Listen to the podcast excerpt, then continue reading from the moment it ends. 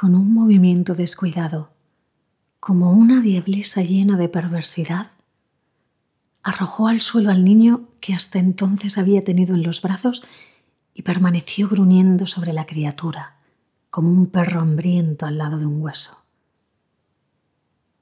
El niño gritó con fuerza y se quedó inmóvil, gimiendo. Había en aquel acto una muestra de sangre fría tan monstruosa que Arthur no pudo contener un grito.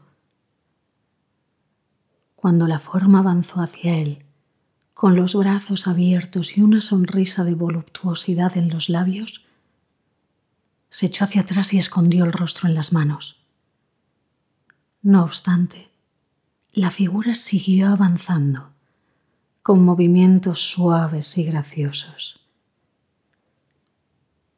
Ven a mí, Arthur, dijo. Deja a todos los demás y ven a mí. Mis brazos tienen hambre de ti. Ven y podremos quedarnos juntos. Ven, esposo mío, ven.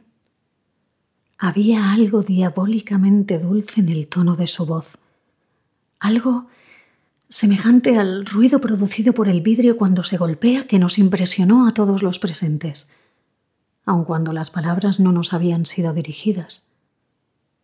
En cuanto a Arthur, parecía estar bajo el influjo de un hechizo.